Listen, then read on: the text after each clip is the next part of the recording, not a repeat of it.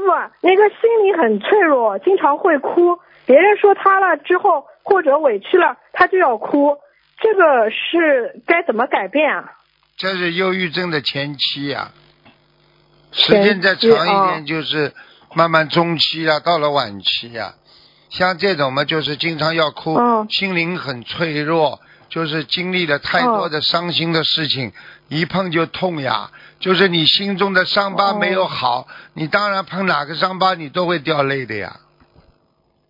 哦，明白了。那师傅，上次有一个妈妈，她就说她的孩子，然后说了几句，其实也不是很重，这个孩子就会哭。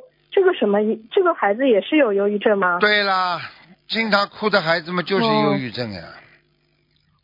哦啊，想不通呀，放在肚子里呀，所以师傅在培养你们，叫你们不要哭，要挺起自己的胸膛，要勇敢的去迎接人生的嗯考验，明白吗？